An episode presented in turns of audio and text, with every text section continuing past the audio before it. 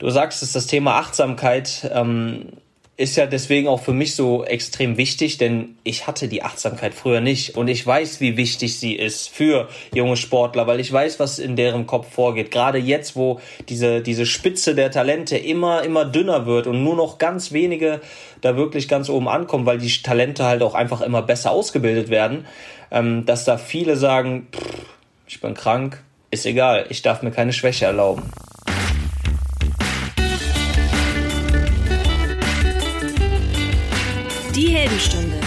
Euer Podcast für ein gesundes und bewusstes Leben. Herzlich willkommen bei der Heldenstunde. Es begrüßt dich dein Gastgeber Alexander Metzler. Schön, dass du wieder dabei bist. Und auf den heutigen Held freue ich mich ganz besonders, denn ich habe ihn erst vor ganz kurzer Zeit, aber dafür persönlich kennengelernt. Wir haben uns äh, auf einer Veranstaltung getroffen, haben gleich ein bisschen privat geschnackt hinter den Kulissen und jetzt freue ich mich, dass ich ihn für die Heldenstunde gewinnen konnte. Er ist Top-Motivationsspeaker, er ist Talent, Talentscout bei AKA Global. Herzlich willkommen in der Heldenstunde, Daniel Engelbrecht. Vielen Dank, Alex. Danke für die Einladung. Ich freue mich, hier zu sein. Meine erste Frage, was ist, ein, was ist es für ein Gefühl für dich, als Top-Speaker angekündigt zu werden? Das hat mir gerade schon ein bisschen geschmeichelt, muss ich sagen. Also als Top-Speaker angekündigt zu werden, das ist auch noch nicht so oft vorgekommen. Ich frage natürlich deswegen, weil wenn man deinen Namen googelt, dann bekommt man als kleinen Hinweis, der immer mit angezeigt wird, Fußballprofi oder ehemaliger Fußballprofi. Und genau das wollte ich aus der Ankündigung rauslassen, weil ich dich ja auch in einem völlig anderen Kontext kennengelernt habe und sozusagen auch anders abgespeichert habe. Aber deine Geschichte, und die erzählen wir natürlich im Laufe dieser Heldstunde noch, ist ja eine ganz andere. Und es hat ja aber auch was mit Identitätswechsel zu tun. Es hat was mit Hingabe zu tun. Es hat was mit Akzeptanz zu tun. Und das sind die Themen, die ich so spannend finde an deiner Geschichte. Aber steigen wir mal am Anfang ein. Daniel, der Fußballprofi, der kleine Junge, der geträumt hat, Profi zu werden. Vielleicht steigst du da mal kurz ein und holst mal die Hörerinnen und Hörer in deine spannende Story.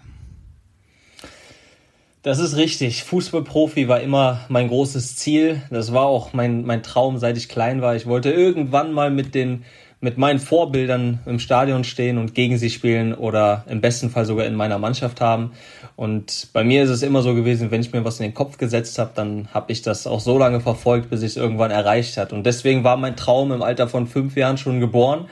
Und deswegen ist wahrscheinlich das erste Schlagwort, was man zu mir findet, ehemaliger Fußballprofi, denn bis dahin bin ich gekommen. Nur leider, ich meine, du weißt das, jetzt bin ich 30, ähm, würde ich jetzt heute immer noch spielen, aber wie du schon sagst, die Akzeptanz hat dann irgendwann gesiegt und dann musste ich die, die Fußballschuhe mit 27 an den Nagel hängen. Schweren Herzens. Und das aus einem sehr tragischen Grund, den werden wir jetzt gleich ja auch noch hören. Und ich erinnere mich, wie gesagt, wir beide haben uns kennengelernt erst vor ein paar Tagen auf einer Speaker-Veranstaltung. Ich saß im Publikum, du hast vorne deinen Vortrag gehalten und diese, die Erzählung von dir, die war einfach so mega krass für mich, dass ich bei der dritten oder vierten Schleife, wo du nicht aufgeben wolltest, eigentlich so das Gefühl hatte, ich will auf die Bühne rufen, lass ab von dem Wahnsinn. lass endlich ab von dem Wahnsinn. Hör auf, lass es sein. Lass es sein. Was ist passiert? Im Alter von 22 Jahren hattest du deinen Traum erreicht. Du warst Fußballprofi. Du warst beim VfL Bochum zu der Zeit, wenn ich richtig informiert bin. Mit 21, ja. Mit, Mit 22 21. bin ich dann schon bei den Stuttgarter Kickers gewesen, aber so ungefähr kommt das hin, ja. Aber bis dahin ging deine Karriere steil bergauf. Du hast es ähm, äh, sehr zielstrebig verfolgt, du hast hart gearbeitet, du hast hart gekämpft und du warst an der Spitze angekommen. Ja, also jeder, der Fußballprofi werden möchte, der weiß, dass man dafür viele Opfer bringen muss, viel trainieren muss und sein Leben eigentlich nach diesem Ziel ausrichten muss, um irgendwann mal da oben zu landen. Es sei denn, man ist mit einem Talent gesegnet wie Cristiano Ronaldo, Messi, Mbappé, dass man sagt, da kann man vielleicht auch mal ein bisschen schleifen lassen.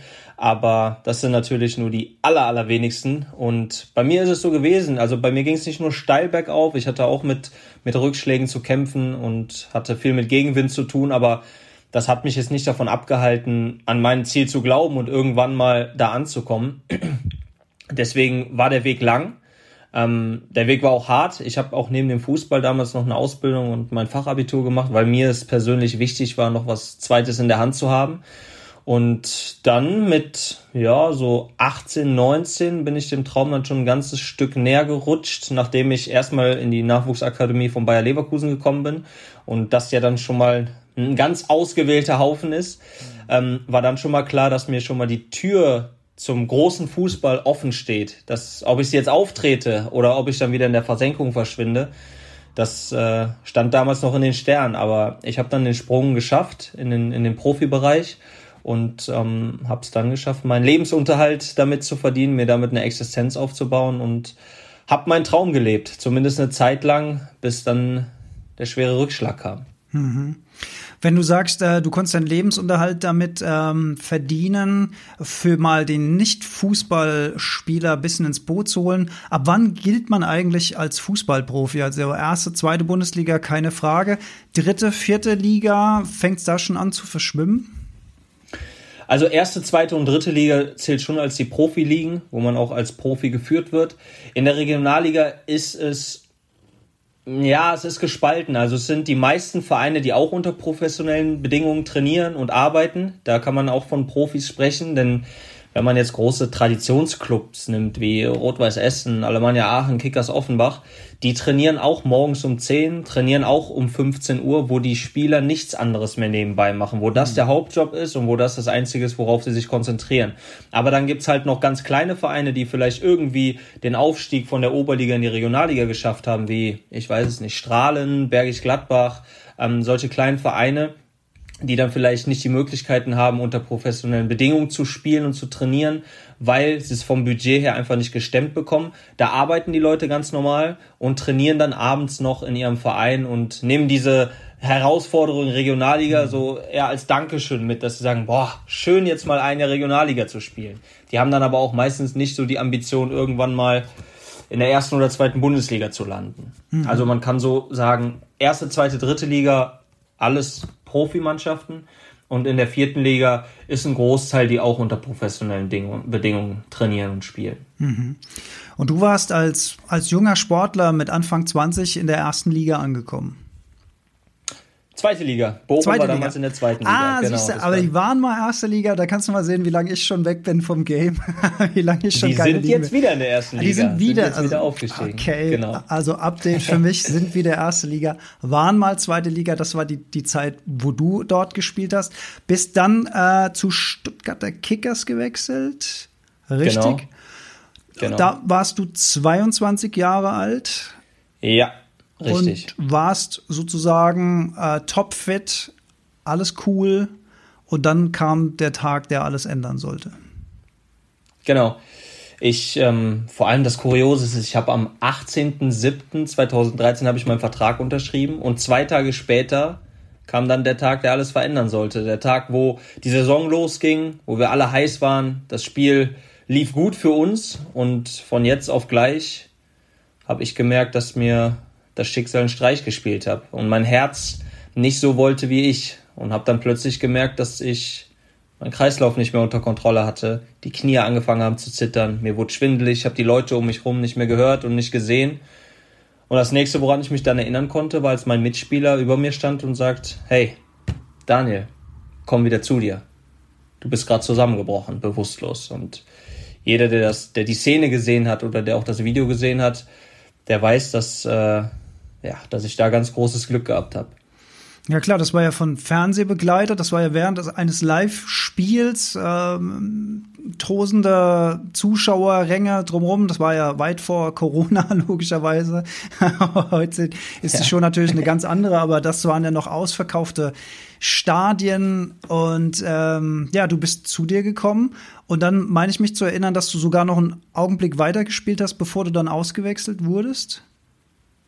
Ja, weil ich wusste nicht, was passiert ist. Deswegen ja. habe ich es auch nicht als so kritisch angesehen und habe gesagt, hey, ich spiele weiter. Und dann hat mich der Trainer rausgeholt, weil er gesagt hat, hey, du bist nur noch am Torkeln gewesen. Ich weiß nicht, was mit dir nicht stimmt, aber irgendwas ist nicht in Ordnung. Und dann bin ich rausgegangen und zwei Wochen später kam dann die, die Diagnose, Herzmuskelentzündung. Das heißt, du bist dann zum Checkup ins Krankenhaus gegangen? Ja, ich hätte wahrscheinlich auch erstmal gedacht, ja gut, okay, da ist mal meine, der Kreislauf sackt ja mal zusammen, warum denn nicht? Da kommt die Aufregung noch äh, mit dazu vielleicht. Das war, war Saisonstart. Du hattest ja gerade neuen Vertrag, es war ja alles neu, neu, neu, so viele neue Eindrücke. Meine Güte, ja. Da, äh, da, da kann einem schon mal der Blutdruck wegsacken. Da hätte ich mir vielleicht erstmal auch gar keine Sorgen gemacht, aber dann kam diese Diagnose Herzmuskelentzündung. Genau. Vermutlich. Myokarditis. ist das Fachwort dazu, ja. Genau. Vermutlich ausgelöst durch eine verschleppte äh, Infektion, die nicht, ja. äh, die äh, vermutlich, ne, es steht nicht hundertprozentig fest, aber das ist ja oft das, was so eine Herzmuskelentzündung aus, auslöst. Genau, man kann das nicht zu 100% feststellen. Man hätte danach eine, eine Biopsie machen müssen und dann hätte man halt nochmal ans Herz dran müssen und mit der Nadel oben durch. Und ich habe dir gesagt, komm. Muss ja nicht sein.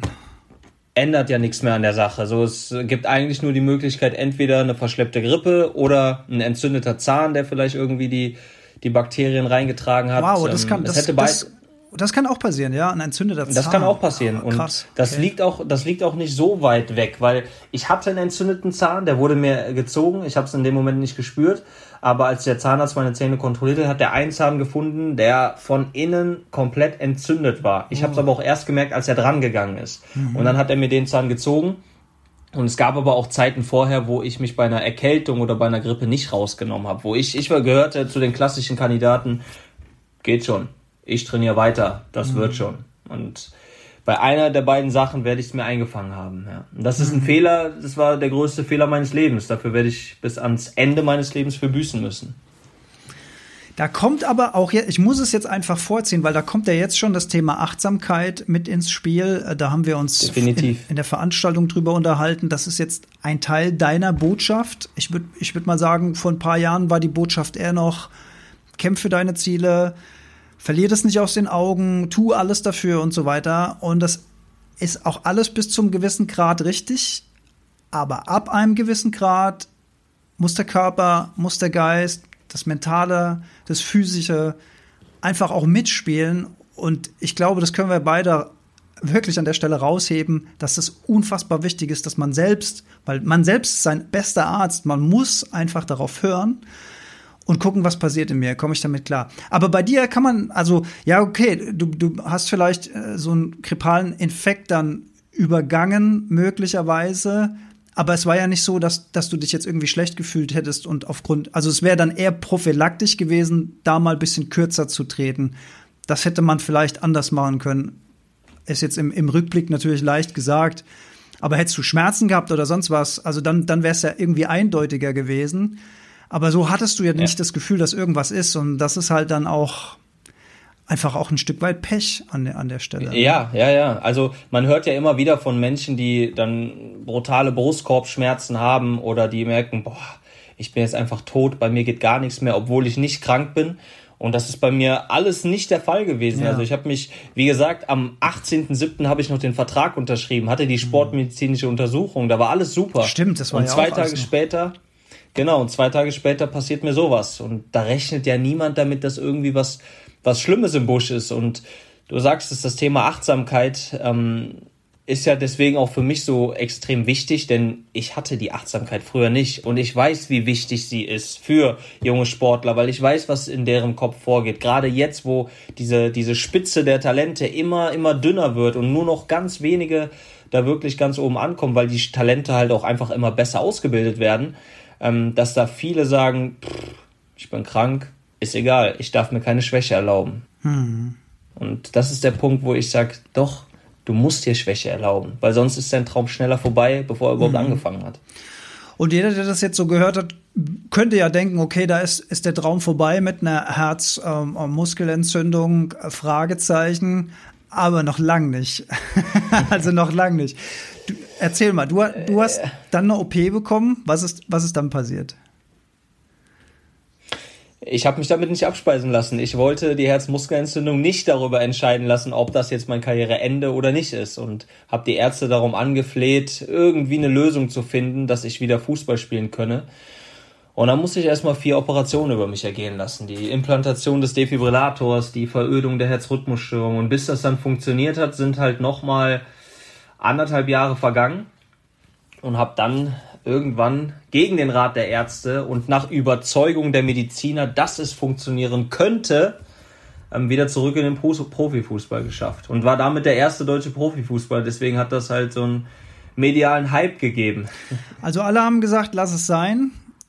Und du hast für dich entschieden, okay, ich probiere das trotzdem. Ich werde auch mit Defibrillator auf dem Fußballplatz stehen und Fußball spielen können, der wäre dafür da gewesen, dass wenn es wieder Herzrhythmusstörungen gegeben hätte, dann hätte der Defi hätte dann Stromschlag gegeben, um das Herz wieder in den Rhythmus zu bringen, richtig?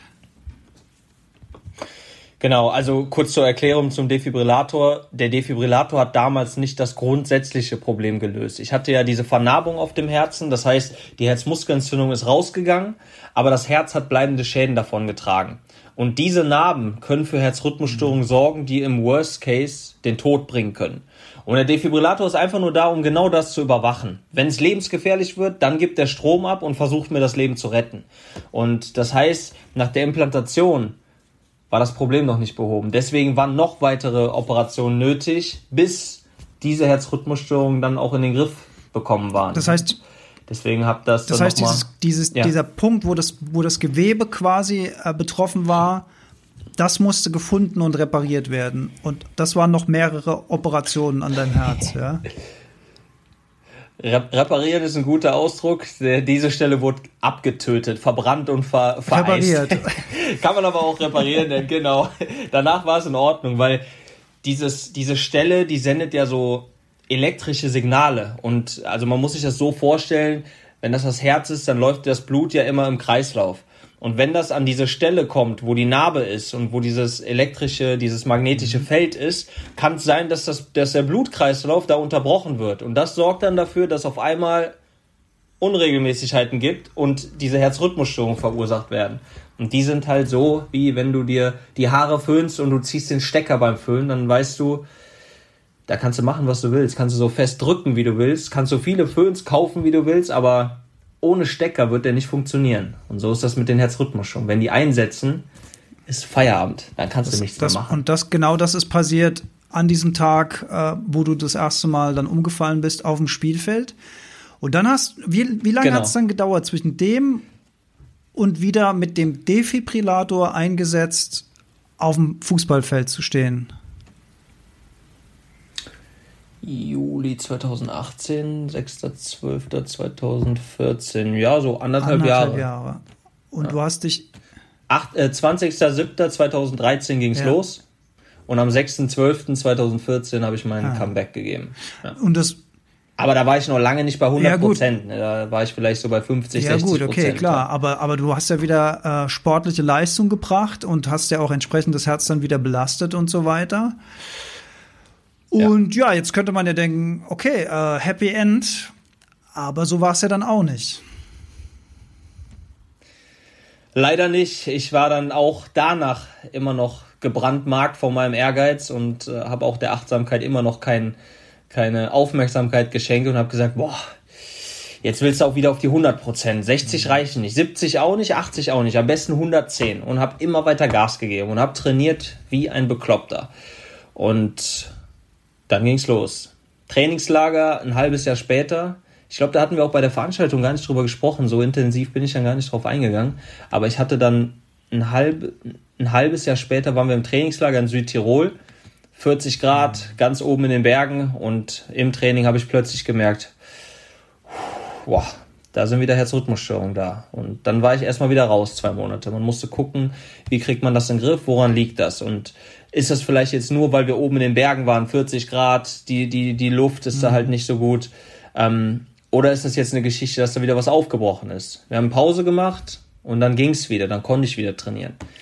Und dann ging es aber weiter, dass ich im September 2016 auf dem Spielfeld wieder zusammengebrochen bin. Ich wurde wieder geschockt vom Defibrillator. Ich hatte noch eine OP hinter mir. Eine, eine Sonde nennt man das. Das ist ein Kabel im Defibrillator. Die musste dann nochmal erneuert werden, weil die kaputt gegangen ist. Denn als Fußball kriegt man immer wieder Tritte, Schläge, Bälle, alles Mögliche da drauf. Und das Kabel wurde ein bisschen in Mitleidenschaft gezogen.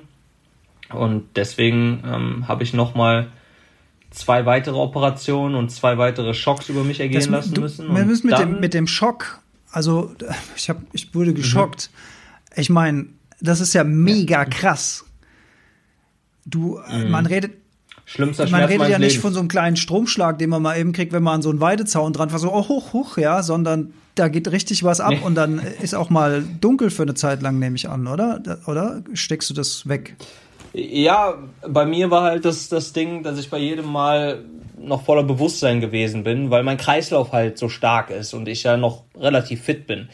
Und wenn man das so mal vergleichen möchte, eine Steckdose hat 220 mhm. Volt, der Defibrillator hat 830 Volt. Das kann man nicht in Worte fassen, das muss man selbst erleben. Das fühlt sich an, als wenn man wirklich von innen verbrennt und als wenn von draußen drei, vier Leute immer und immer wieder gegen den Brustkorb treten. So fühlt sich das an. Das ist der Wahnsinn. Deswegen ist es das, wovor ich mich am meisten fürchte, aber auch auf der anderen Seite mein mhm. Schutzengel. Ja, paradox, ne? Das wacht über dein Leben und gibt dir aber den schlimmsten Schmerz. Definitiv. Ja, krass. Okay. Ja. Bittersüß. Ja, bittersüß. Und damit nicht genug. Du hast schon gesagt, noch zwei weitere Schocks, zwei weitere OPs. Haben, haben die Ärzte nicht auch mhm. irgendwann gesagt, oh, Herr Engelbrecht, wir, also wissen jetzt auch nicht, was wir mit Ihnen noch machen sollen? Sie liegen schon wieder hier auf unserer Operationsbare. Ja, ja, klar. Nach der sechsten Operation hat der Arzt mich dann auch angeguckt, hat mich natürlich mal wieder nach dem Verstand gefragt und hat dann gesagt, Daniel, jetzt tu mir einen Gefallen und tu dir selbst einen Gefallen und hör endlich auf. Vielleicht stehst du das nächste Mal nicht wieder auf und wir müssen dich begraben oder du landest im Rollstuhl und das wünscht sich niemand von uns. Also jetzt lass es endlich sein. Du bist, ich glaube, da war ich war ich ja schon 27? Nee, da war ich nur 26. Da, du bist 26 Jahre alt, jetzt hör endlich auf und nimm dich raus. Und dann habe ich mal ein bisschen reflektiert und habe der Achtsamkeit mal ein bisschen Aufmerksamkeit geschenkt. Und dann habe ich schweren Herzens dem Rat des Arztes gefolgt. Ich habe bei meinen Recherchen zu unserem Interview habe ich ähm, hier einen Artikel der Stuttgarter Zeitung vom Mai 2020 gesehen, Überschrift, die Herzmuskelentzündung hat mein Leben zerstört. Ist die Überschrift. Ähm, ja, ich sehe das nicht so, weil äh, hätte sie dein Leben zerstört, dann würden wir jetzt ja nicht dieses Interview führen. Also ist das Leben ja offensichtlich was anderes als das, was da zerstört wurde. Denn zerstört wurde der Gedanke, Fußballprofi werden zu wollen. Und ich finde das aus dieser Sicht zu spannen, das war eben auch mein Gefühl, als ich im Publikum saß. Wann kommt der Punkt? Das, also, und ich kenne es ja selbst, also nicht als Fußballprofi, aber ich habe in den 90ern mal Rapmusik gemacht, war da auch einigermaßen erfolgreich, großer mhm. Vertrag, bliblablub, Musikvideos und habe auch ja. so da dran gehangen und so, ich will unbedingt erfolgreich werden. Ich, ich gebe alles, ich arbeite wie bekloppt, ich sitze am Wochenende im Tonstudio und mixe und irgendwann bin ich auf der Bühne und hole mir das alles wieder zurück, bla bla bla. Dieser ganze Film, der da nonstop im eigenen Gehirn. Mhm. Und das ist ja, ich glaube, wir haben da Parallelen, weil das ist ja eine, eine komplette Identifikation mit einer Rolle. Aber es ist eben nicht das Leben. Ja. Weil dein Leben wurde nicht zerstört. Es ja. wurde der Fußballprofi zerstört. Aber das Leben geht immer weiter und das finde ich so wichtig, das einfach zu erkennen, auch für alle die, die jetzt ein Ziel verfolgen, die jetzt vielleicht dieses Interview hören und die auch krampfhaft dahin arbeiten. Und das soll euch eure Motivation auch nicht nehmen. Äh, es ist gut, Ziele zu haben und sich irgendwo hinzubewegen. Aber die komplette Identifikation mit so einem Ziel und der Gedanke, dass nur wenn dieses Ziel erreicht wird, dann bin ich was wert, dann habe ich mir selbst bewiesen, dass ich das kann, dann habe ich es den anderen bewiesen, dass ich das kann, dann habe ich es vielleicht meinem Vater, meiner Mutter, meiner Freundin, alle, die an mir gezweifelt haben, bewiesen, dass ich es kann. Gefährlich, gefährlich, gefährlich, gefährlich. Und das ist auch so ein bisschen der Zwiespalt, äh, Zwiespalt den ich sehe ähm, in dieser Motivations- und Persönlichkeits-Speaker-Szene, in der wir beide uns, lieber Daniel, ja auch bewegen. Diese Botschaft, jeder kann alles mit harter Arbeit schaffen, sehe ich auch kritisch. Sehe ich auch nicht so. Ja, sehe ja. ich sehr kritisch. Sehe ich sehr kritisch. Aber warte, dann lass mich da okay. nochmal einhaken, ja. bevor du jetzt da äh, ja. weitermachst. Ähm, dieses, diese Überschrift, die Herzmuskelentzündung hat mein Leben zerstört. Das war, das kann auch sein, dass das äh, von, von der Presse ein bisschen auf die Spitze getrieben wurde. Denn ich weiß auch, so, wenn es mein Leben zerstört hat, dann würde ich jetzt heute ja. nicht mehr hier sitzen. Es hatte in dem Moment und in dem Sinn hat es mein Lebenstraum zerstört, weil ich halt diesen Traum, seit ich fünf Jahre alt war, schon immer gehabt habe. Und das ist ja auch immer ein Punkt, den ich, den ich äh, auch, ich meine, du hast ihn auch am Anfang meines Vortrags gehört, wenn man fünf Jahre ist und man diesen Traum äußert, irgendwann mal Fußballprofi zu werden, ernsthaft, dann wird man natürlich nicht ernst genommen. Aber die Bestätigung für mich, dass ich es ernst gemeint habe, ist einfach gewesen, dass ich nie einen anderen Traum hatte, seit ich fünf gewesen bin. Ich wollte irgendwann da ganz oben stehen. Und deswegen sehe ich es auch so, es hat nicht mein Leben an sich zerstört, weil ich bin noch da und ähm, ich habe ja, es ist nicht nur eine Alternative, die ich gefunden habe, sondern es ist eine große Leidenschaft, die ich entdeckt habe mit diesen, diesen Vorträgen, die ich jetzt darüber halten kann als Speaker ähm, im Scouting, wo ich merke, da, da blühe ich auf und ich kann halt anderen Menschen auf diesem Weg nach oben helfen. Aber ähm, ich würde so sagen, dass es halt diesen, diesen Teil, diesen Abschnitt meines Lebens, diesen Traum, den ich da hatte, zerstört hat. Das definitiv. Und ähm, da komme ich dann zu dem Punkt, wo du sagst, dass man sich immer darauf verkrampft, auf dieses Ziel hin, hinzuarbeiten, um irgendwann mal dazu stehen, um irgendjemandem was bewiesen zu haben. Ähm, und dann geht's da ja um dieses Sprichwort, mit harter Arbeit kann man, kann man alles erreichen. Ich sehe das identisch wie du. Also ich bin da auch ganz kritisch und auch sehr auf Kriegsfuß mit diesen Sprüchen, du kannst alles schaffen, jeder kann alles schaffen, wenn er nur wirklich will und du musst nur dran glauben, weil es gibt einfach manche Sachen, die kann man nicht schaffen. Es ist einfach so. Manchmal ist es auch einfach nicht möglich.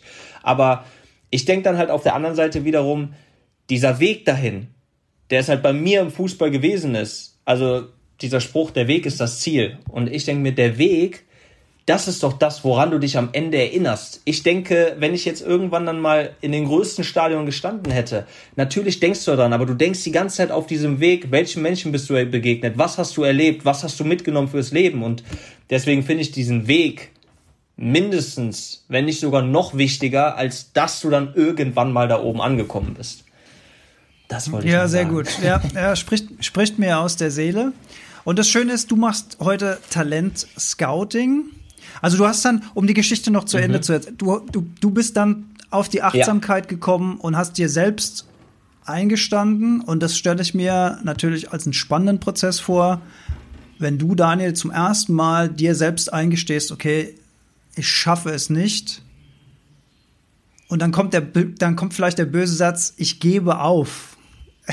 und das, das ist auch so ein, das ist auch so ein Nonsens.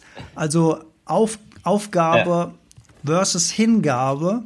Also aufgegeben hättest du, wenn du heute irgendwie jeden Abend, keine Ahnung, Netflix gucken würdest und Bier trinken würdest und würdest denken, das Leben war so um richtig scheiße zu mir und ich habe voll das Pech gehabt und warum hat's mich erwischt? Dann wäre es eine Aufgabe gewesen. Du hast dich aber hingegeben. Du hast dich hingegeben der Tatsache, dass das hier einfach nicht mehr funktioniert hat. Und dann hast du was Neues gemacht oder mehrere Sachen. Du machst ja mehrere Sachen jetzt neu, in denen du dich wohlfühlst, in denen du äh, junge Menschen auch mit dem Talentscouting äh, auch Werte mit auf den Weg geben kannst aus deiner Erfahrung heraus. Und das finde ich fantastisch. Danke.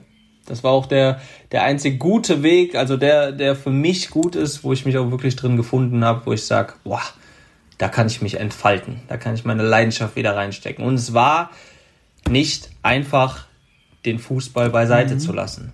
Das definitiv. Hast du die, diese Zeit dann alleine mit dir ausgemacht oder hattest du da Unterstützung von Familie oder vielleicht auch von professioneller psychologischer Seite oder so? Für die Phase hatte ich jetzt keine psychologische Unterstützung. Die hatte ich damals, als ich diese Schocks vom Defibrillator mhm. bekommen habe. Ähm, aber in der Zeit, wo es dann darum ging, dass ich, da kam einiges zusammen. Ich hatte ein paar familiäre Probleme. Ich hatte dann, wie gesagt, den Fußball nicht mehr, der mein Mittelpunkt war in meinem Leben, ganz klar. Ähm, aber da hatte ich natürlich dann auch meine Familie an meiner Seite, meine Freunde waren, waren ebenfalls da. Deswegen ähm, bin ich da schon gut unterstützt worden. Aber wie gesagt, ich bin von der, von der einen Schiene in die andere direkt reingestolpert. Oder was heißt reingestolpert? Ich wollte ja auch unbedingt diesen Weg direkt in die andere Schiene machen, um nicht zu Hause zu sitzen und darüber Sehr. nachzudenken und Trübsal zu blasen, sondern ich wollte so schnell wie möglich schauen, was für Optionen gibt's noch? Was könnte ich noch machen? Wo könnte ich jetzt neu durchstarten? Und das hat halt nur funktioniert, dass ich mir sofort irgendwie eine neue Möglichkeit suche. Und das ist dann sofort was gewesen ist, wo ich sage, da sehe ich mich. Das ist dann halt auch ein Glücksfall gewesen. Du hast dich dann ausbilden lassen bei äh, René Borbonus, richtig? Im, genau. Im Zuge dessen haben wir uns dann auch kennengelernt auf der Veranstaltung gerade neulich. Und heute hast du, heute Morgen warst du schon wieder auf der Bühne in, in Paderborn, hast du gesagt. Hat, genau, gab's früher, genau. Rudi Carella hat immer gesagt, eben noch auf der Showbühne, jetzt schon hier im Podcast sozusagen, ja. Trifft's ja ganz gut. Ich bin ja. eben wiedergekommen. Genau, also genau. Ähm, absolut, absolut ja, spannend. Ja. Jetzt habe ich in dir den allerersten ehemaligen Fußballprofi, das ist natürlich für mich ähm, auch spannend, bin ja selbst jahrelang im, im Amateurbereich äh, Fußballer gewesen, spiele heute noch hier in meinem Dorfverein bei den alten Herren. Lieben Gruß, äh, Sportplatz ist nicht weit, ist nicht weit weg von hier. Liebe Grüße auch von mir. ähm, ich habe mich manchmal so gefragt, also klar, als kleiner Junge und so, ähm, WM Mexiko war so die Zeit, wo ich zum ersten Mal so äh, bewusst Fußball wahrgenommen habe. Ich glaube, das war 1980. Mexiko. Oder, oder 86. Ich wollte gerade sagen, weil da kann ich mich nicht so. dran erinnern. Ich bin ah ja, das war geboren, vor deiner Zeit. Vor Zeit. Aber natürlich ja. kenne ich dieses Gefühl, man, äh, man, man hat die Idole, man hat die Fußballnationalmannschaft, äh, man identifiziert sich äh, mit denen, man fiebert mit, man ist zu Tode betrübt, wenn sie verlieren, man ist himmelhoch jauchzend, wenn sie gewinnen. Das kenne ich alles. Wie ist denn das, wenn man das wirklich erlebt? Äh, und das, das habe ich mich so mit, mit, mit meiner Geschichte ähm, gefragt. Du hast 50 Prozent, nee, in, beim Heimspiel sind es natürlich mehr, aber sagen wir mal, du hast einen Gro Großteil von Menschen, die dich verehren, vielleicht sogar vergöttern, mhm. zumindestens aber dich anfeuern und gut finden. Und dann hast, und dann hast du ja. auf der anderen Seite ganz viele Menschen, die nicht nur nicht wollen, dass du gut spielst, sondern von denen dir möglicherweise sogar richtiger Hass entgegengeschleudert wird. Also wenn ich da manchmal in Gesichter reingucke von, von Fans, die dann wo ich mich wo ich mich so auch so ein bisschen frage, wo ist eigentlich die Grenze zwischen zwischen Leidenschaft und und äh, irgendwas Schlimmerem? Also ähm, wenn du das mitmachst, wenn du wenn du sowas erlebst, was macht das mit einem, wenn man da auf dem Platz steht und, und die schreien einem entgegen und, und beleidigen dich und also es hat ja nichts damit zu tun, dass man angefeuert wird oder nicht angefeuert wird, sondern ich meine jetzt wirklich auch diese, ich stelle mir das relativ belastend vor, aber es kann vielleicht auch sein, dass man daraus Motivation schöpft am Ende des Tages. Aber was passiert denn da so in einem, in so einem Wechselbad der Gefühle? Also ich glaube, da muss man auch ein bisschen differenzieren, weil wenn du im Stadion bist, für mich hat's immer gepusht, mich hat's angetrieben. Ähm, es gibt natürlich auch Menschen, die sich das dann sofort zu Herzen nehmen. Also es gibt einmal die, die es sich zu Herzen nehmen und mit denen du dann nichts mehr anfangen kannst. Es gibt aber auch die anderen, die eine unfassbare Wut entfachen und diese Wut dann auch irgendwo rauslassen müssen und ähm, sich vielleicht dadurch aus dem Konzept bringen lassen oder äh, würden. Ja, ich hatte auch ein paar, die es tatsächlich getan haben. Aber ähm, was ich halt so schlimm finde, ist heutzutage die ganze, die ganzen Social Media Geschichten, weil du bist auf der einen Seite bist du im Stadion, du bist unter Adrenalin, du hast nur das Spiel vor Augen, du willst möglichst genau das umsetzen, was der Trainer von dir möchte, du möchtest mit deinem Team gewinnen, du konzentrierst und fokussierst dich eigentlich nur auf den Fußball.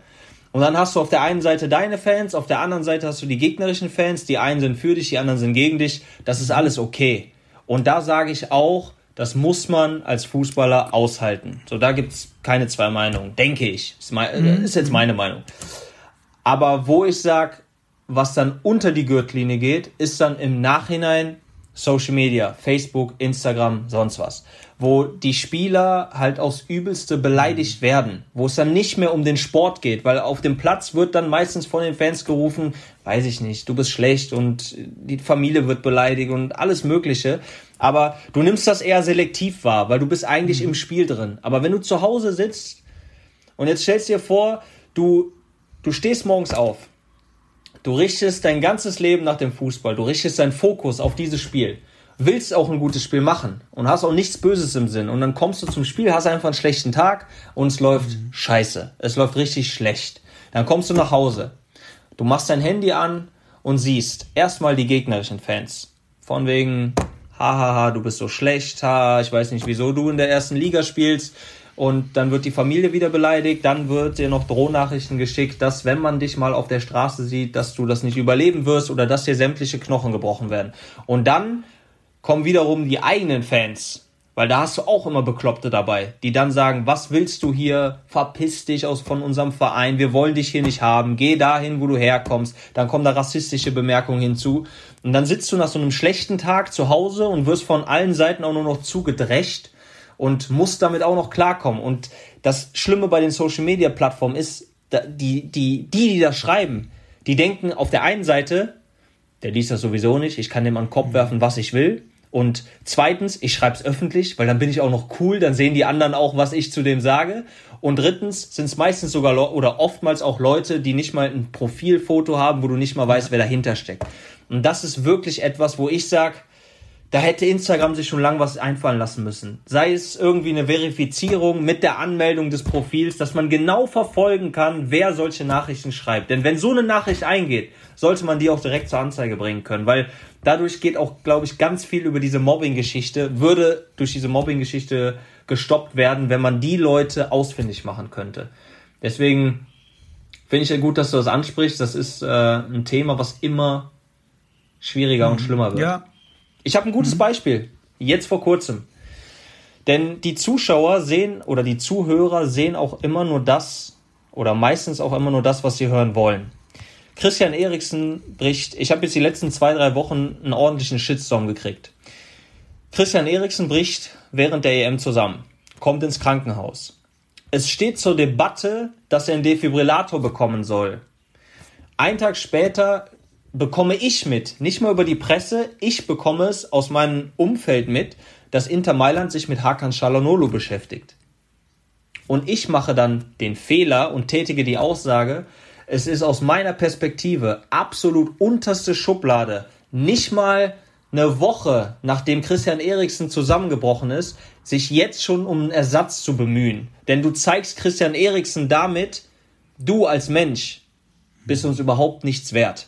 Weil wenn du jetzt nicht mehr spielen kannst, holen wir uns einen anderen. Ist mir egal. Mir ist klar, dass sie einen Ersatz finden müssen. Aber gib ihm doch wenigstens ein bisschen Zeit und ein bisschen Rückendeckung und Unterstützung, um ihm zu zeigen, hier, bei uns bist du gewollt, wir wollen dich unterstützen, du hast unsere Rückendeckung. Aber nein, sie haben sofort Shalanulu verpflichtet. Und diese Aussage von mir wurde einen Monat später rausgehauen. Und dann kannst du dir vorstellen, die Zuschauer und die Zuhörer lesen das alle und meine, mein Handy ist explodiert von wegen, wie kannst du sowas sagen? Du hast gar keine Ahnung, weißt du nicht, dass man mit Defibrillator in Italien nicht spielen darf und beschäftige dich erstmal mit den Regeln und wer bist du überhaupt? Nur weil du einen Defibrillator hast, heißt es nicht, dass du da mitreden darfst und das sind alles so Sachen, wo du denkst, kommunizier es vernünftig, dann wären solche Missverständnisse einfach nicht mal aufgeploppt. Mhm.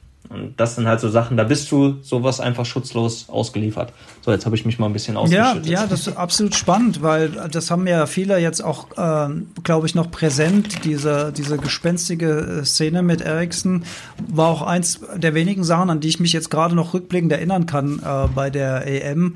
Äh, plus äh, Cola Gate äh, mit Ronaldo, plus Greenpeace-Aktion ist mir noch präsent und die äh, ganzen Regenbogenfarben von, von allen Sponsoren, die da plötzlich aufgepoppt sind, was ich auch irgendwie wirklich merkwürdig fand, wie die alle auf diesen Zug aufgesprungen sind. Aber gut, fein. Ähm, und witzigerweise an Fußball kann ich mich kaum noch erinnern, außer dass ich es auch überhaupt komisch fand, dass das äh, Turnier stattgefunden hat.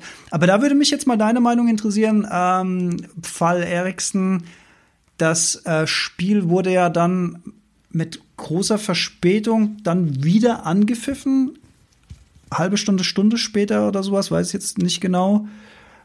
Wie, wie, wie, hast ja. du, wie, hast du, wie hast du aus deiner Sicht, ist auch hier nur, es geht ja nicht um richtig und falsch, sondern einfach nur um deine Perspektive, wie hast du das wahrgenommen? Auch das äh, kann ich immer noch absolut gar nicht nachvollziehen. Ein Christian Eriksen, der da eine halbe Stunde, Stunde um sein Leben gekämpft hat, dass man danach das Spiel weiterführt, als wenn nichts gewesen ist, das geht nicht in meinen Kopf rein. Weil, wenn man alleine mal diese Abstufung, nenne ich es jetzt mal, ein bisschen sieht, wir haben vor dem Fernseher gesessen. Wir haben diese Szene gesehen und ich habe Leute im Restaurant gesehen, die haben angefangen zu weinen, weil die Angst hatten, dass er stirbt und nicht mehr zu sich kommt. Und wir waren so weit entfernt davon. Und dann gibt's noch Leute, die sitzen im Stadion, die das live miterlebt haben, die dann natürlich auch in Tränen ausgebrochen sind, weil die nicht wussten, wie es weitergeht und ob er da überhaupt lebend wieder rauskommt. Und dann gibt's diese Stufe von den Spielern, die mit auf dem Platz stehen, die ihn persönlich kennen, die auch noch eine persönliche Bindung zu ihm haben. Und von denen wird verlangt, die es am schlimmsten trifft, spielt weiter. Das ist für mich auch unterste Schublade. Verstehe ich nicht. Also ich glaube, es hätte sich niemand beschwert, wenn die FIFA gesagt hätte, das Spiel werten wir als 1-1, beide kriegen einen Punkt, aber an Fußball ist heute nicht mehr zu denken. Dass man das fortgesetzt hat, auch wenn Eriksen sagt, spielt weiter. Aber er konnte ja noch überhaupt nicht einschätzen, was da mit ihm passiert ist und dass er gerade um sein Leben gekämpft hat. Deswegen ist das, da gibt es aus meiner Sicht keine zwei Meinungen. Das Spiel hätte niemals fortgesetzt werden dürfen. Wenn du jetzt heute als Talentscout mit ja, jungen Talenten zusammenarbeitest, versuchst du die dann auch auf solche Situationen vorzubereiten? Also ich meine jetzt weniger ähm, den Raubbau im eigenen Körper kann man sicherlich auch mal thematisieren, aber auch dieser ganze mentale und psychologische Druck, der da auf so ein junges Leben einstürzt, sei es positiv oder negativ, weil das, das vergöttert werden oder das bewundert werden äh, ist ja auch was, was etwas mit einem macht. Also äh, nicht nur die Ablehnung und der Hass auf der einen Seite, sondern auch die Zuneigung, äh, die, das positive Feedback, nenne ich es mal, was du ja 100 und 1000 und möglicherweise 100.000-fach bekommst, wenn du das Siegtor geschossen hast oder als Torwart einen Unhaltbaren rausgeholt hast oder was auch immer. Ähm, das macht ja auch viel. Und, und, und, und gerade auch mit, mit jungen Menschen, die vielleicht noch nicht so äh, gefestigt sind, ist es da auch ein Teil von deiner Arbeit, da ein bisschen hinzuwirken und darüber zu sprechen? Auf jeden Fall. Das ist auch leider immer noch ein Thema, was sehr unterschätzt wird. Und ähm, heutzutage prasseln ja viel, viel mehr Einflüsse auf die Spieler ein, als das es früher der Fall gewesen ist. Ähm, du hast es auch als Thema in deinem Vortrag geha äh, gehabt, wo es um die Biohacks ging. Ähm, die Einflüsse, die du vom Handy hast, wenn du morgens das Handy anmachst. Und das ist so eine Riesenseuche im Fußball. Du guckst dir die Jungs an oder du weißt, wo die Jungs spielen. Und du guckst dir dann aber über Social Media die einzelnen Kanäle an und was siehst du bei den Spielern? Bei jedem Spieler sieht so aus, er ist der krasseste, er spielt bei dem größten Verein, er hat was weiß ich schon für Verträge und er hat das und das und das und das erreicht. Und in Wirklichkeit hat er eigentlich noch gar nichts erreicht. Und das sehen aber die Jungs, die gerade 13, 14, 15 Jahre alt sind und denken, boah, so will ich auch sein. Und plötzlich hast du auf einmal zig Millionen Cristiano Ronaldos und zig Millionen Messis und jeder, der dann in sein eigenes reales Leben zurückkehrt, der denkt sich, boah, bei jedem läuft so gut, nur bei mir nur nicht. Bei mir nicht. Ich mhm. komme nicht voran. Genau. Und das sind dann so, so Punkte, wo du die Jungs wirklich schon ganz früh an die Hand nehmen musst. Und wir haben es auch immer wieder, dass ähm, Jungs dann auch fragen, so, hey, wie kann das sein? Der hat einen Nike-Vertrag, der hat einen Adidas-Vertrag, der hat so und so langen Vertrag unterschrieben, wieso habe ich das noch nicht? Wo wir dann aber auch sagen, woher weißt du, dass die die Verträge haben? Nur weil die dann ein Bild hochladen und darunter schreiben, danke Nike, heißt das jetzt, dass die einen Nike-Vertrag haben? So, und ähm, da ist, macht halt Social Media ganz viel kaputt, wo man den Jungs dann schon ganz früh erklären muss, es ist nicht alles so, wie es scheint. Spiel, bring deine Leistung, du siehst die anderen Jungs im Training, so du weißt, wo du stehst und der Rest kommt von alleine. Du hast da auch nicht immer einen Einfluss drauf. Und das sind wirklich Sachen, da muss man, je nachdem, was es für ein Charakter ist, ähm, die Jungs auch immer wieder darauf hinweisen. Deswegen, ich fand halt äh, bei deinem Vortrag, ich finde es ganz spannend. Ich habe mir das mittlerweile auch angewöhnt, dass wenn ich aufstehe, die erste Stunde danach ist mein Handy immer auf Flugmodus. Ich merke dann auch selbst, dass ich einfach diese, diese Produktivität einfach habe. Dieses ganz einfach, ich habe ein Buch, wo ich immer reinschreibe, was ich den Tag über mal gemacht habe, wenn irgendwas Wichtiges war. Und das mache ich meistens morgens, weil dann weiß ich, mein Handy wird nicht klingeln, ist auf Flugmodus, ich habe die Ruhe, ich kann mich darauf konzentrieren. Und genau das gleiche mache ich ja noch abends, wenn ich schlafen gehe. Und das äh, muss ich sagen, ist immer sehr entspannend, sehr, sehr erholsam. Ja. Und ähm, der, die, die Botschaft, die ich an der Stelle im, im Vortrag halt auch immer mitgebe, ist, dass man, wenn man sofort das Handy nach dem Wecken in die Hand nimmt, sofort seinen Geist eben mit anderen Gedanken und anderen Geschichten und anderen Stories füllt, statt sich um seine eigenen genau. äh, zu kümmern. Und äh, als ich dir eben so zugehört habe mit dem, ja, mit dem Social Media Druck, mit jungen, aufstrebenden Fußballstars, nächste Generation oder sowas, diese Selbstinszenierung über Social Media, diese Scheinwelten, die da aufgebaut werden, das ist ja echt auch noch mal ein mega krasser Faktor, der da oben drauf kommt, über den ich noch gar nicht nachgedacht habe. Ich habe im Vorfeld echt so über Stadion und da schreien dir welche Hass entgegen und so und wie würde ich damit umgehen. Aber du hast natürlich völlig recht. Du hast natürlich, du hast vollkommen recht. Im Grunde genommen könnte man sagen, das gehört wirklich zum Handwerkszeug von einem Profifußballer. Damit müsste er umgehen können. Oder, was ich auch gut fände, und das vielleicht auch eine Anschlussfrage, Gibt es für solche, ähm, gibt's für solche Situationen vielleicht auch von professioneller Seite psychologischer oder nennen wir es Mentaltrainer oder Trainerin Unterstützung? Ich weiß damals, als Klinsmann von den USA äh, rüberkam und äh, Nationalmannschaft trainiert hat, hat er ja da viele Konzepte mit rübergebracht, fand ich teilweise ähm, gar nicht schlecht, dass man die Leute nicht völlig mit sowas alleine lässt. Aber wie ist denn das in so Bundesliga- oder Zweitbundesliga-Vereinen, wenn ich da als Profi das Gefühl hatte, ey, ich krieg hier äh, Shitstorms, äh, ich, ich komme mit dem Hass nicht klar oder mit den Beschimpfungen oder whatever. Habe ich da jemand, an dem ich mich wenden kann in so Vereinen? Das kommt immer darauf an, was für ein Verein das ist. Also manche Vereine machen es mittlerweile, da gibt es dann auch mehrere für. Ähm, manche Vereine sehen das aber auch noch nicht so streng oder sehen das noch nicht so eng. Ich finde es ja schon mal einen großen Schritt in die richtige Richtung, dass, äh, dass der Rassismus eigentlich schon immer mehr oder weniger so im Keim erstickt wird, wenn irgendwo was aufploppt. Also man merkt ja heutzutage, also man, ich merke zumindest, äh, wenn ich jetzt im Stadion sitze oder an einem Feld bin, dann ist eher schon dieses, ähm, dass, dass äh, dass Leute Respekt davor haben. So, genau, dass die Leute Respekt haben, irgendwie was äh, äh, rassistisch, rassistische Äußerungen zu treffen, ähm, irgendwelche diskriminierenden, diskriminierenden Äußerungen zu treffen, weil sie dann genau wissen oder weil sie dann auch die Angst haben, boah, jetzt kriege ich von allen Seiten dann, wenn ich irgendwie so eine Aussage tätige. Und das finde ich gut. Also ich finde es gut, dass diese Aussagen nicht mehr so ungestraft bleiben. Und ähm, da bekomme ich ja auch ganz oft mit, dass, äh, ich meine, wir hatten es auch letztes Jahr in Bochum, da wurde ein Spieler auch rassistisch beleidigt und dann ist äh, die ganze Mannschaft vom Platz runter. So, dann wurde nicht mehr weitergespielt. Und dann hat sich auch über Social Media der Verein gemeldet und hat gesagt, wir werden sowas nicht akzeptieren, wir dulden sowas nicht. Vor kurzem ist es auch bei der U21-Nationalmannschaft gewesen. Und ähm, da finde ich, dass man halt in die andere Richtung, dass man das auch ernst nehmen sollte, dieses Mobbing, wenn die Spieler fertig gemacht werden, weil es haben nicht alle so einen starken Charakter. So manche sind halt auch sehr sensibel, die dann in dem Ruhm oder wenn es gut läuft, dass sie das sehr gerne aufnehmen und die auch sehr stark macht. Aber wenn es dann halt mal nicht so gut läuft und sie von allen Seiten Shitstorm kriegen, dass dann auch jemand da ist und sagt, hey, du bist immer noch der gleiche Mensch, der du vor dem Spiel gewesen bist. Und die Aussagen von den Menschen, die sich hier nicht zeigen oder die das nicht ins Gesicht sagen können, da brauchst du nichts drauf zu geben.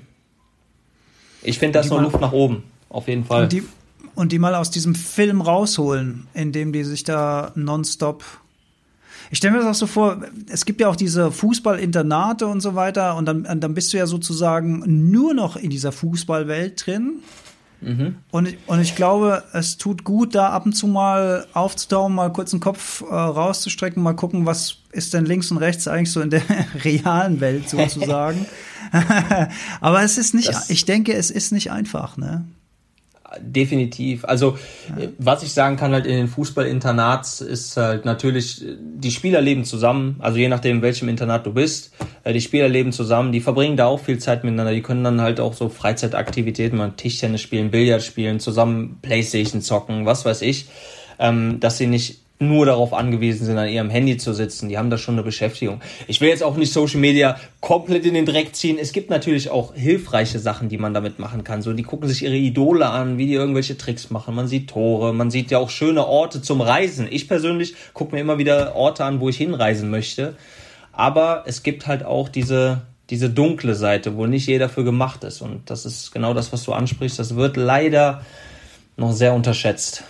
Mhm, aber du hast schon recht, wenn du auch von den positiven Aspekten sprichst. Also wenn ich mich an meine Jugend so zurückerinnere, da hatten wir halt kein YouTube oder Instagram oder so, wo du dir mal einen technischen Trick so aus mehreren Kameraperspektiven angucken, da hätten wir davon geträumt, ja. Da hieß ja. es, ey, du hast Libero, nimm Ball, schlagen hinten raus, gut ja, gemacht, ja. fertig. Ja, genau, genau. Das, das waren die Zeiten. Hey Daniel, ich danke dir ganz, ganz herzlich für die Story. Ich fand die einfach mega spannend und ich, ich freue mich so, dass du nicht aufgegeben hast, sondern dass du dich hingegeben hast. Das wirklich, das soll die Botschaft von diesem Gespräch sein. Ähm, es ist letzten Endes wirklich eine Idee im Kopf und es ist gut, Ziele zu haben, aber du hast so schön gesagt, der Weg dahin ist eigentlich das, was zählt und der ist immer jetzt, das ist immer jetzt. Also ob ihr große Ziele habt oder, und das hat mich neulich äh, auch, auch Social Media äh, zu, zu mir zu mir gekommen, eine kleine Geschichte äh, in einem anderen Land, wo, wo der Reporter einen kleinen Jungen gefragt hat, was willst du mal werden? Und er hat gesagt, ah, ich will wie mein Vater einfach ein guter Mensch werden. Kriege ich Gänsehaut. Es ist, es ist so Guck leicht gesagt. Ja, ich glaube dir das. Es ist leicht ist gesagt. Hammer. Ja, aber es ist die Wahrheit. Also. Das ist, das ist, das ist der absolute Hammer. Und man kann, egal was man anstrebt, ob es jetzt der Fußballprofi ist oder der Rapstar oder der Topspeaker oder der Bäcker oder der Kfz-Meister oder was es auch immer sein mag, man kann immer ein guter Mensch dabei sein. Und das, das finde ich, ich, find ich eine schöne Sache. Und schön, dass wir uns kennengelernt haben, Daniel. Ja, Toll. hat mich auch gefreut. Vielen Dank, dass ich dabei sein durfte. Hat mir auch wirklich Spaß gemacht, auch mal über dieses Thema zu sprechen.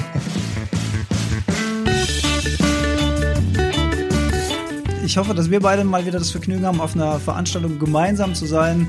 Dann können wir beim, Unbedingt. beim schönen alkoholfreien Bier hinter den Kulissen. Ganz genau. Ganz genau. Und ich wünsche dir für deine Talente alles Gute, drück dir die Daumen für deine Karriere danke. weiterhin und ja, freue mich schon auf die nächste Begegnung mit dir. Daniel Engelbrecht. Danke, danke. Das freue freu ich mich auch drauf. Vielen Dank. Danke dir.